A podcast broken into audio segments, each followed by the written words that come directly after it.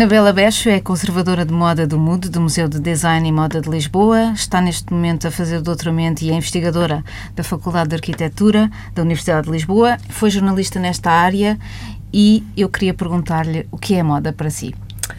A moda é um fenómeno inventado pelo homem, definitivamente, e sobretudo no, no mundo ocidental. Uh, foi mais ou menos portanto, até à Idade Média não acontecia esta vontade de mudança e portanto a moda surgiu dessa vontade inerente de mudança que o homem tem basicamente é um fenómeno inventado pelo homem. Porquê que, em ah, primeiro queria lugar... só dizer-lhe outra coisa. Portanto, a, a, questão é que nós associamos a moda, uh, é, é, quase sinónimo de vestuário, e não é assim, não é? Portanto, a moda é um fenómeno transversal a todas as áreas da, da sociedade. Mas, de facto, o vestuário tem sido a face mais visível dessa, dessa, desses caprichos e, portanto, dessa mudança, assim. O que é que ele levou a interessar por este tema em primeiro lugar? Era, tinha que idade? Foi por causa de alguém que a influenciou? Foi por causa dos jornais, das revistas? Foi porquê? Bom, é um clichê, mas de facto uh, não posso não dizer que foi desde criança mesmo, porque eu desde muito pequena só vestia aquilo que me apetecia mesmo não sempre fui muito exigente e muito uh, caprichosa e voluntariosa na forma como me vestia e portanto isso foi sempre digamos incentivado pela minha mãe e, e por isso eu acho que é mesmo essa imensa liberdade que a moda nos dá, não é? Como é que faz a transição depois para a faculdade e para a investigação sobre o fenómeno? Eu primeiro estudei Belas... Ou melhor, não, primeiro estudei Design de Moda, porque estava à espera de entrar em Belas Artes, mas estava nessa altura convencida que, apesar da moda ser uma grande paixão, que preferia ser... que queria ser artista. Mas, entretanto, fiz as Belas Artes e achei que não queria ser artista. Uh, e, entretanto, surgiu um convite muito inesperado para começar a escrever sobre moda. Uh, foi muito ao, ao, mesmo tempo foi muito surpreendente, porque eu não estava à espera, não é? De voltar à moda neste. Ah, porque eu, entretanto, quando acabei o curso de moda, estive a estagiar com a Ana Salazar, como quase toda a gente que estudou moda uhum. neste país, num determinado período. E, e, entretanto, depois foi muito interessante voltar nesta perspectiva de mais de reflexão e de crítica sobre o que, sobre o que acontece na moda. É? o que é que está a estudar neste momento? Eu estou a estudar uh, a suspensão do tempo na moda. Como é que a moda, que é um fenómeno que está sempre associado à mudança e à novidade, como é que nós conseguimos uh, suspender o tempo? Portanto, é uma questão um pouco filosófica e abstrata. Vou ver como é que consigo trabalhar o assunto. Uh, está relacionado uh, seguramente com a presença, algo recente, da moda no museu e, portanto, a partir do momento em que uma peça de vestuário entra no museu, o que é que acontece? Não é? Porque, ao mesmo tempo, é, é algo de estranho, não é? Porque uma peça de vestuário é feita para ser usada. E como é que nós apreendemos, eh, em termos estéticos e fenomenológicos, uma peça que foi feita para ser usada? Portanto, quando uma peça de vestuário entra no museu, existe uma camada de, de suspensão de tempo. Existe, acontece a várias camadas nomeadamente até a função principal, não é, que é ser vestido, essa função cessa por completo.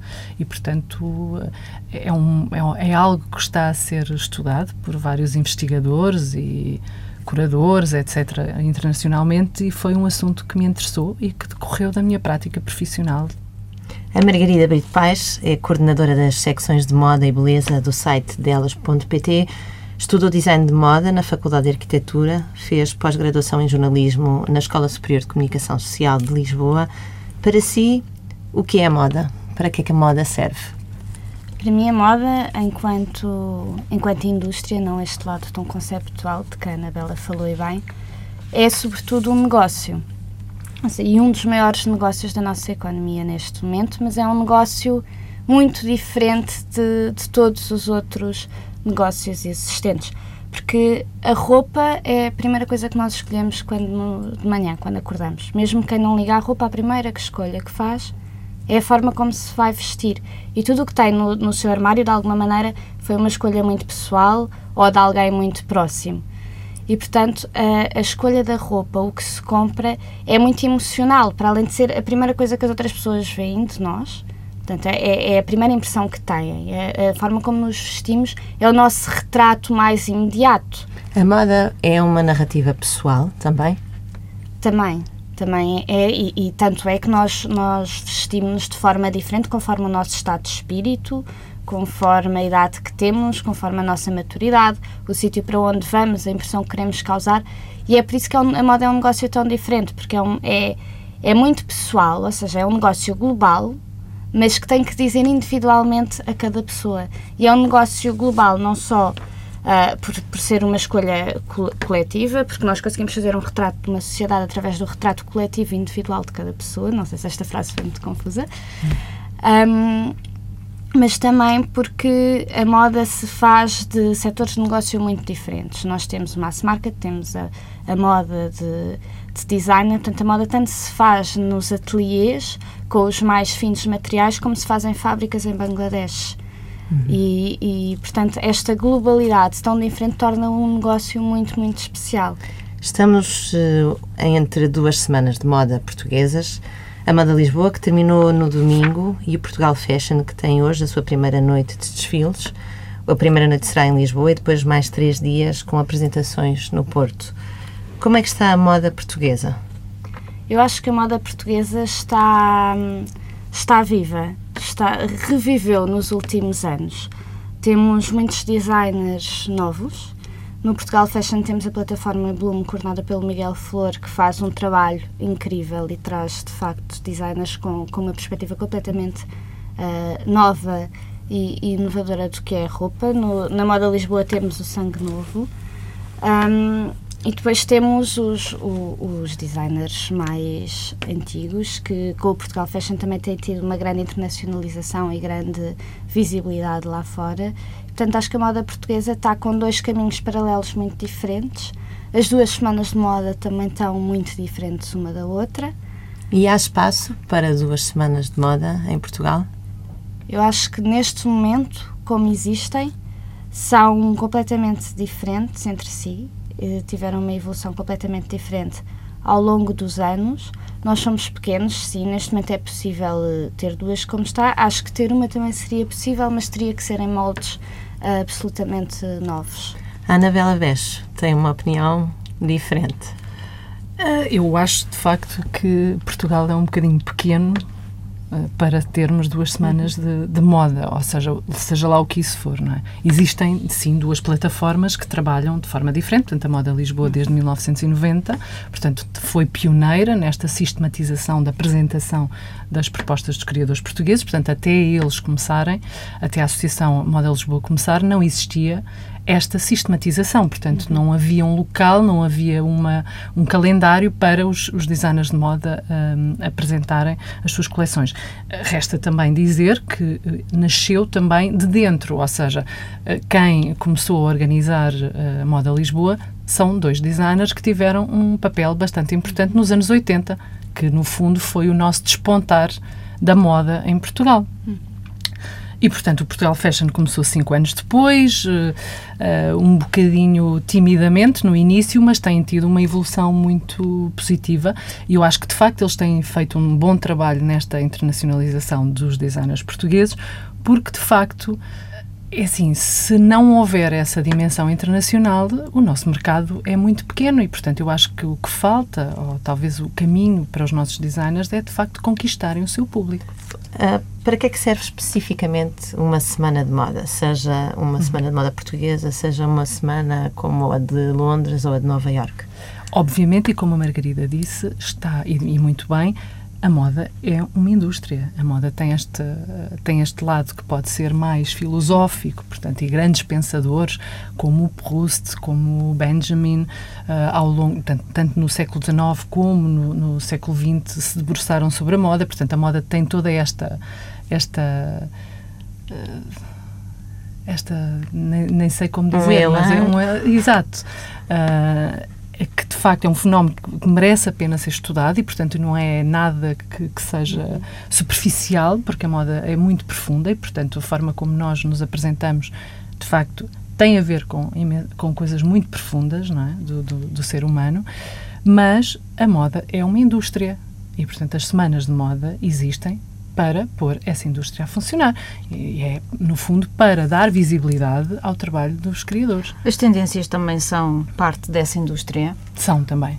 Ou são, ou são sobretudo criatividade? Como é que, essas do, hum. que esses dois polos se orientam entre a criatividade dos criadores passa o pleonasmo, e aquilo que a indústria precisa para fazer vender? Eu diria que a criatividade, pelo menos a um nível, a um campeonato, um campeonato do, dos mais altos na moda, é muito uh, orientada para o, o negócio. Portanto, não é nada muito espontâneo. Também há, obviamente.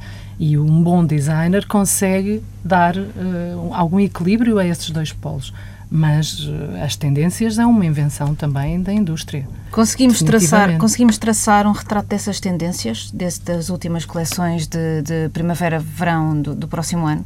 Conseguimos, conseguimos. Há, há, há notas dominantes. Por exemplo? Uh, para mim foi em, em Paris, mas também no, nos outros sítios, em Milão, Londres e Nova York, foi de facto um empoderamento da mulher, eu acho. Uh, a mulher voltou a, a, ser muito forte em passarela. Isso é verdadeiramente extraordinário se pensarmos que 95% do mercado da moda sempre foi feminino e sempre foi para mulheres. Por que é que isso acontece neste momento? Acontece por uma série de, de fatores, porque a moda não, não vive isolada uh, no seu nicho, não é? Portanto, as mulheres têm conquistado um, um, papel muito de grande visibilidade na sociedade e cada vez mais se percebe isso. E eu acho que a moda, ao longo dos anos, eh, muitas das vezes diz-se que os criadores masculinos têm dominado a moda e não é verdade. Não é verdade. Desde o início do século XX, uh, houve muitas mulheres que foram determinantes no repensar a silhueta feminina, portanto, no repensar o corpo feminino. Aliás, o Paul Poiret, no início do século, é acreditado como tendo abolido o corpete. Uh, no, na, na, década de 10, mais ou menos assim, mas houve uma criadora parisiense, a Jeanne Lacroix, Margaine Lacroix, que foi ela, de facto, uma das primeiras costureiras parisienses a abolir o corpete. E logo a seguir veio o Coco Chanel também. Exatamente, logo com as malhas. Coco Chanel, com as malhas, com, inspirada no vestuário masculino, portanto, e no vestuário desportivo, porque foi uma altura em que as mulheres começaram a ter um papel muito mais ativo na sociedade e, portanto, começaram a praticar desportos, a vida ao ar livre começou a ser uma nota dominante e, portanto, o vestuário acompanhou todas essas mudanças. Quando nós falamos que o vestuário acompanha as mudanças na sociedade, formalmente falamos em quê? Quando falava que estas últimas coleções apresentaram uma nota dominantemente feminista, como é que isso se traduz do ponto de vista da roupa? Uma t-shirt, como é que é uma t-shirt feminista? Uh, Isto existe ou não? Isso existe e vimos na, no desfile da Dior.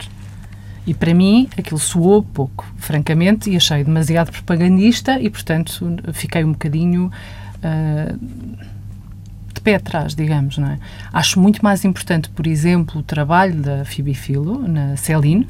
Essa sim é uma verdadeira uh, feminista sem, sem recorrer a clichês, sem nada, portanto, mostra uma mulher com todas as suas idiosincrasias, uh, a fragilidade, uh, algum, algum poder e tudo mais, e, portanto, tudo isso se conjuga de uma forma muito natural e muito genuína. Uh, Rei Kabakubo, da Comme des Garçons, por exemplo, portanto, tem vindo a fazer este trabalho desde sempre e continua a ser, uh, dos designers japoneses, ela é mais radical. E sempre foi mais radical. E continua. E os ombros uh, alargados, como vemos, uh, como vimos nos anos 80, Margarida Brito Paes, é também um statement feminista?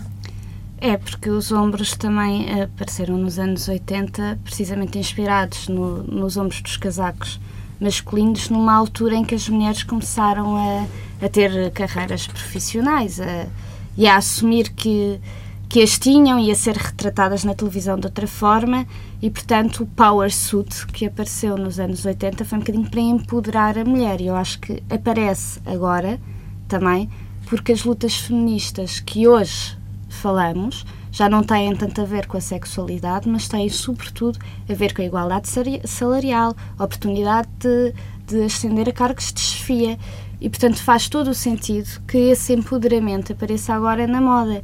Isso nós vemos em, todas as tendências. Quando a Catarina falava de, de tendências, na moda, as tendências não são propriamente uma coisa da moda, pelo menos na minha opinião. São, uma, são um aspecto social. Existem tendências sociais, tendências culturais. E a moda acompanha-as e consegue. A grande magia da moda, é, eu acho que é essa, que é olhar para a sociedade e para os pensamentos que, globais de que se falam e transformá-los em roupa. Como é que isso pode uh, mostrar neste momento? Dê-me lá três exemplos que sejam assim fundamentais dessa ligação entre a moda e o tempo em que ela vive. Olha, eu acho que os ombros, mais até se calhar do que as t-shirts feministas, que é uma coisa muito comercial, como a Anabela dizia bem, são um grande exemplo disso.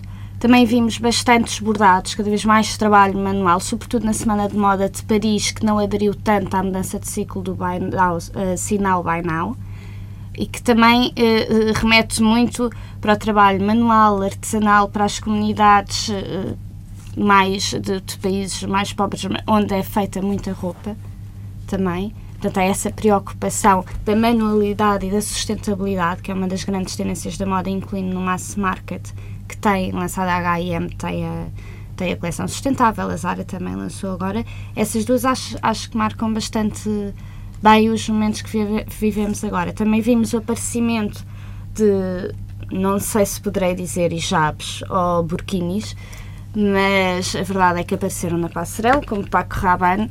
Por exemplo, se calhar se fosse há três, há três ou quatro anos atrás, nós olharíamos para aquilo e pensávamos que era uma inspiração de fato de mergulho, e hoje olhamos e, e vemos um burkini. Porque isso só acontece porque nós estamos a viver o momento que estamos neste momento. Porque antes, se calhar, víamos alguém de lenço na cabeça e não pensávamos o mesmo que, que pensamos agora. Portanto, o que se vive, uh, o, o conceito em que as coisas são feitas, o contexto, é, é muito importante depois na análise da, da moda. Nunca podemos desligar a, a criatividade do seu tempo? Não, eu não acredito. Não há nada de novo, a moda há de ser sempre não, referenciada. A moda, a moda, a moda referencia-se a si própria. E, portanto, por isso Benjamin, uh, o pensador alemão, não é? um dos mais importantes do nosso século, o, estudou a moda precisamente uh, nessa uh, por essa visão dialética que tem da história, não é? Portanto, é esta, esta história de uhum. voltar atrás, é o salto do tigre ao passado para o reinventar à luz do presente. E, portanto, na realidade, a moda vive sempre dessa autorreferenciação não, não acredito que exista. O novo vem, de facto, desse repensar uh, os, os, conceitos uh, históricos à, à, luz do presente. Às vezes parece que já não há nada de novo. A, a, a, a, noção de revivalismo de ser tão presente e o facto de haver tantas uhum. referências, até falar, acabamos de falar dos ombros mais largos, que é, mais uma vez, uma uhum. referência a, algo que já se usou. Uh, não é possível haver novas criações, novas ah, ideias. Ah, mas, mas esse novo é sempre sustentado uh, por algo que, que, que, já existiu, que é repensado. E depois torna-se novo, não é? Portanto, eu acredito que sim, que, que, que, há coisas novas. Nós estamos a ver coisas novas.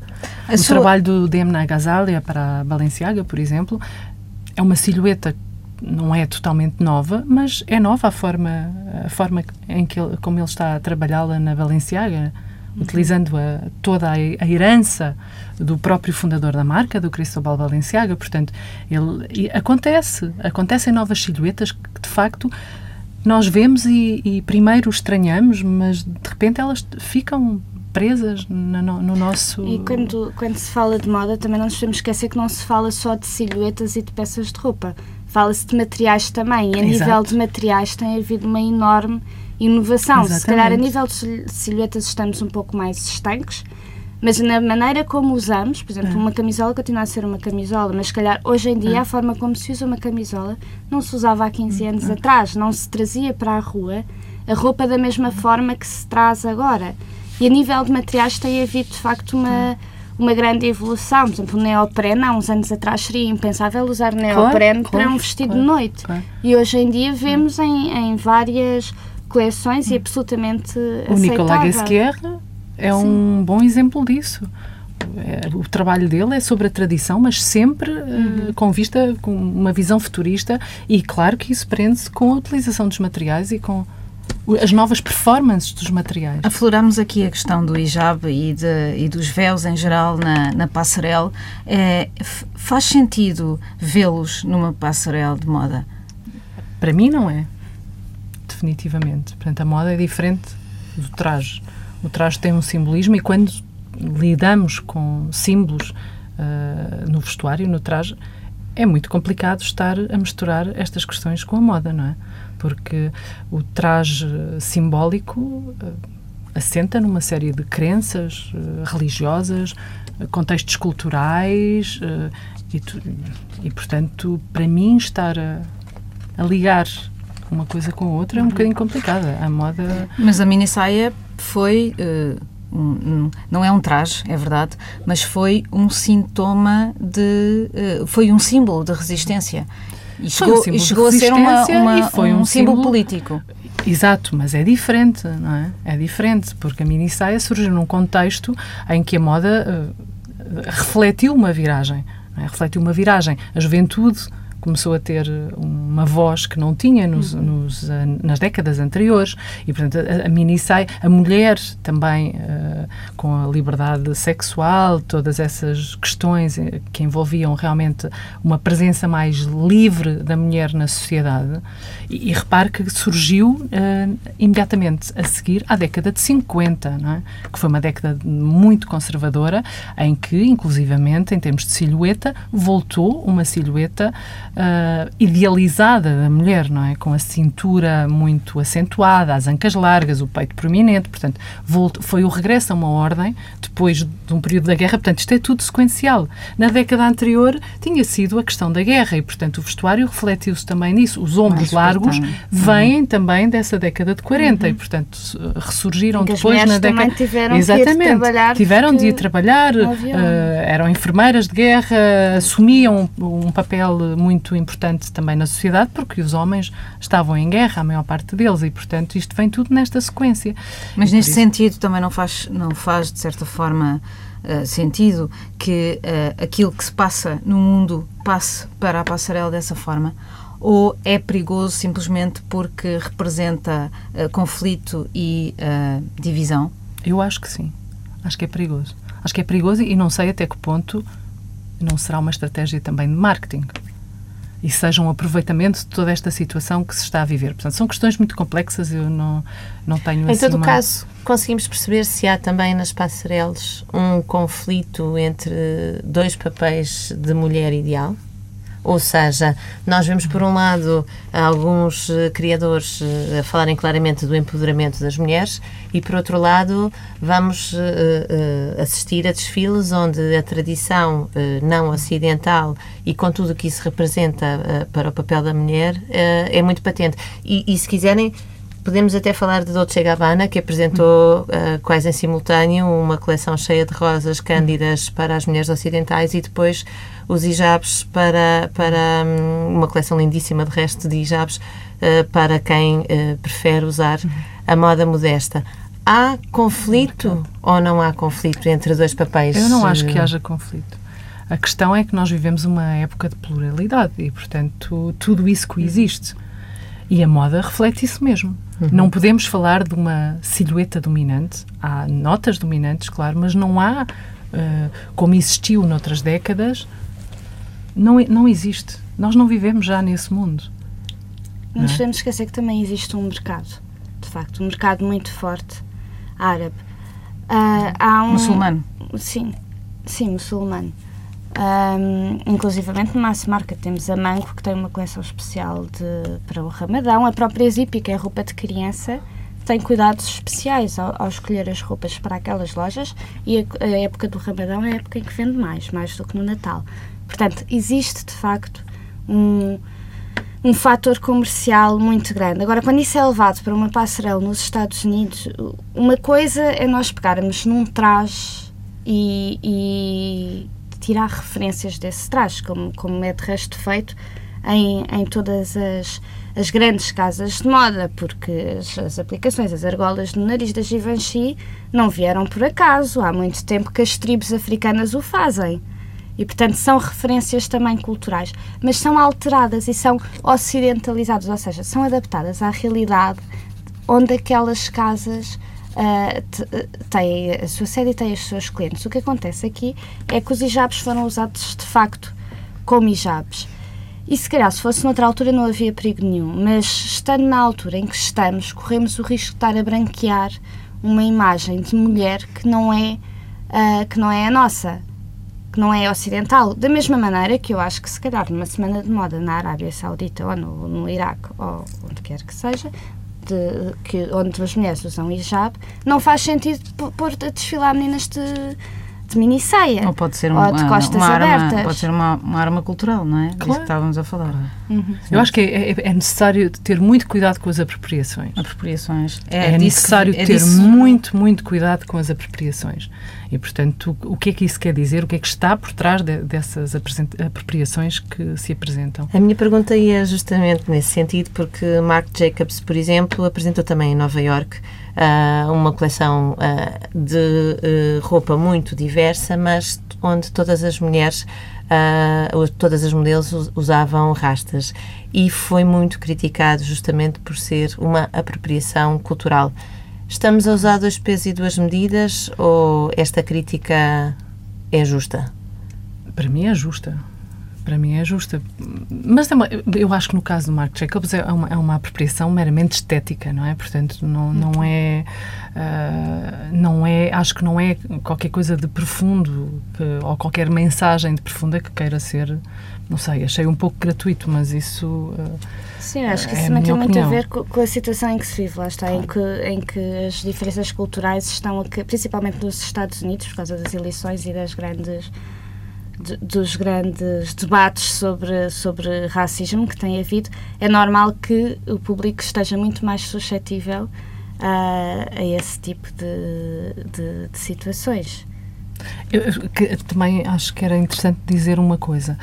Uh, as apropriações, apropriações podem ser bastante profundas. No início do século XX, o vestuário uh, foi todo repensado, portanto, uh, o corpo, as, as, o, o vário repensar do corpo ao longo do século XX partiu do, da apropriação do kimono. Mas foi em termos estruturais. Portanto, o kimono determinou a mudança da silhueta uh, feminina ao longo do século XX. No início do século XX, o Paul Poiret, depois a, a Vionnet o Balenciaga inspiraram-se muito na modelagem, na simplificação, portanto, o vestuário estruturalmente foi simplificado e foi uh, tendo em, como inspiração, tendo como base o kimono japonês. Portanto, um, um, uma peça de vestuário simbólica ao longo de milénios da, da, da, cultura japonesa. Mas também não foi por acaso, foi porque surgiu na sequência de uma abertura do Japão ao mundo ocidental. E, portanto, este, estes fenómenos estão todos ligados. e é então óbvio. faz sentido recusarmos determinado símbolo cultural hum. num momento em que o mundo está tão aberto a todo o mundo? Eu não diria que seja recusar, mas até que ponto aquilo uh, vai mexer, ou se estamos a falar na questão do hijab, que vai mexer com questões estruturais. A questão do kimono foi mesmo uma questão de modelagem, uma questão estrutural, profunda, uh, e da alteração do vestuário. O hijab não, exato, o hijab não nos traz nada de novo ao, ao nosso vestuário, não. não nos traz nenhuma mudança radical, traz apenas um símbolo exato. religioso, um símbolo de uma imagem de mulher. Não, não é algo que vá alterar uh, a, a maneira como nos vestimos. Eu ia passar aqui para a questão da indústria, que, que é uh, central, como já falaram na, na, na, moda, e para perguntar uma, para fazer uma pergunta que pode partir, uh, que pode fazer-nos partir daqui para, para, para a indústria, que é porque é que nós precisamos de comprar tanta roupa? O, o, esta vontade uh, de novidade é inerente ao ser humano. Este é, é, é qualquer coisa de é, é, é, este, é, o homem tem esta necessidade de, de, de, novidade. Mas foi uma coisa que foi, foi de facto na sociedade ocidental e foi a partir do, do, do na corte do Luís XIV. Foi, o que é que aconteceu nessa altura? O que aconteceu nessa altura é que passou a existir a moda, passou uhum. a existir esta vontade uh, de mudar ciclicamente, porque as pessoas que criavam diversos personagens e tudo mais, e portanto isso estava relacionado com a vida da corte uhum. e com a, a, forma como se apresentavam em sociedade. E, e portanto isso ficou não é? Foi esta até à Idade Média as pessoas não não mudavam o vestuário que tinham, não, é? não andavam a querer mudar o vestuário. O vestuário tinha uma, uma natureza meramente funcional. É claro, nós, portanto, é claro que a moda rápida leva isso ao extremo hoje em dia. Sim, e é preciso ter muito cuidado. Eu acho que os consumidores cada vez mais têm de estar sensibilizados para essa questão. O que é que nós podemos fazer para, para sermos mais conscientes Uh, porque o que nós vemos muitas vezes é pessoas extremamente conscientes noutras áreas da sua vida, ecológica, política, até uh, social, e depois vemos-las a comprar calças que custam 5 euros. E tem de, tem de se perguntar porque é que aquelas calças custam 5 euros. E porquê é que custam? Por, custam porque é fruto de um mercado que está completamente adulterado, eu acho, em termos de, de ética Margarida de, de direitos humanos. É possível, é possível fazer umas calças por 5 euros para o consumidor final que vêm do Bangladesh e que garantem todas as condições de emprego e de uh, bom ambiente que nós uh, tanto gostamos aqui no Ocidente? Eu acho que é difícil. Não vou dizer que é impossível, porque não estou na administração das marcas para saber como é que são as contas deles feitas. Mas acho que é, que é que deve ser, calculo que seja muito complicado. Também acho que é perigoso olharmos, não só na área da moda, mas para tudo, para países diferentes dos nossos, Bangladesh, Vietnã, à luz ocidental, à luz da nossa realidade. Ou seja, nós temos que pensar na realidade daquelas pessoas. Portanto, é, é, claro que não, não, não têm que ter as mínimas condições de trabalho, têm que ter um salário adequado à situação em que estão, mas também acho que a solução passa muito mais por aí do que, por exemplo, retirar as fábricas daí, porque são um meio de sustento da, daquelas pessoas.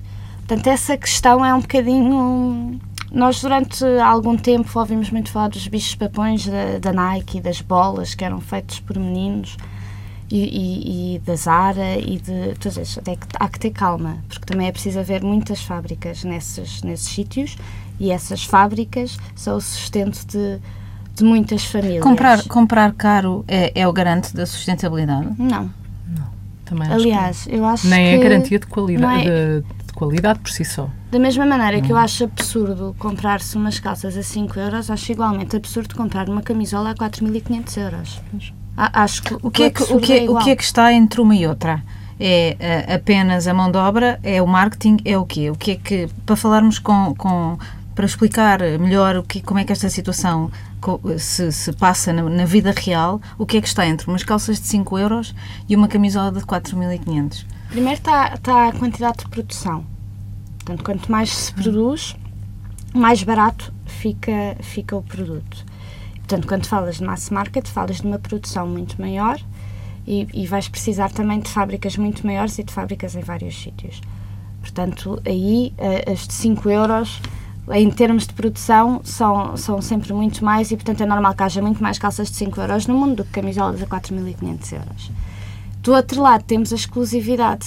Temos o design, a marca e a, e a exclusividade. E há também o, o custo dos materiais. Os custos materiais. Os custos materiais, claro. não é? Um, um material uh, muito mais, com mais qualidade e mais uh, dispendioso, como é óbvio, também encarece o preço da uhum. peça mas o consumidor também tem de conseguir perceber e ter sensibilidade para conseguir escolher um material eh, bom a um preço relativamente. Claro, e a é, é preciso olhar para a etiqueta. É.